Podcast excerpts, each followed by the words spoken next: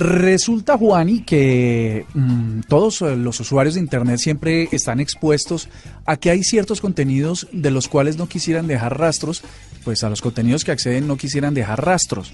Normalmente le dicen a uno que la, la manera más segura es a través de entrar al navegador en modo incógnito, ¿cierto? Si entras a Chrome, si entras a Firefox, si entras a Internet Explorer o a cualquier otro, a Safari, a cualquiera de otros de esos exploradores, cuando vas al menú le puedes oprimir navegar de incógnito o en modo privado. Cuando haces eso, lo que hace es que el computador no guarda ni el historial de navegación, es decir, los sitios que visitas, ni tampoco las cookies o los rastros que o, mm, o esas galletitas con rastros de información personal que se quedan ahí para que los sitios web luego te lean. Eh, un ejemplo de esto es cuando entras a Mercado Libre o a eBay o a Amazon y buscas cualquier cosa. A partir de ese momento, eh, la cookie deja rastreado o deja grabado de que estás interesado en eso y entras a cualquier otra página y te empiezan a aparecer esos productos.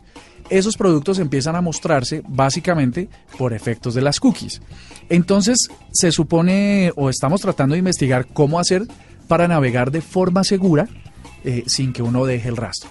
No es solo, Juani, eh, navegar en modo privado, porque si bien no queda información en el computador o en el dispositivo móvil, el proveedor de servicios de Internet sí graba en sus servidores el rastro de lo que uno está haciendo. Entonces, digamos, si bien en su computador, por ejemplo, en tu casa, tú un día eh, te pones a, a ver eh, hombres en bikini, eh, hombres en triquini, hombres en qué, en tanga narigona, por ejemplo. Un ejemplo. Sí, un ejemplo. porque un hombre en triquini, fo.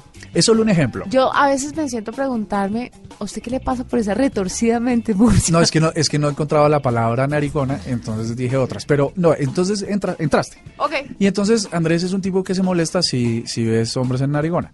Entonces lo que tú haces es entrar en modo privado Él y cualquier marido, asumo yo. para que él entre a tu computador y nunca sepa que estuviste ahí. Ahí lo mejor es tener dos computadores, uno para cada uno. Pero pasa que alguien comparta en el computador y toda la cosa. De hecho, tocan las teclas y, y entiende que ha comido Ay, y que ha probado. sí, es verdad. Entonces es horrible.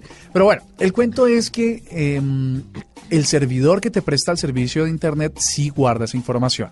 Hay una manera eh, que hay que explorar para que ese registro tampoco quede allá y definitivamente uno pueda navegar en modo seguro y es usar VPNs o Virtual Private Networks, ¿no? Oh my God. Que lo que hace es cifrar la salida de datos del computador. Entonces, eh, para quienes quieran hacerlo, pueden buscar en Google eh, usos de VPNs para que no solamente naveguen en modo oculto o privado o incógnito, sino que además no quede registro en su proveedor de servicios de Internet.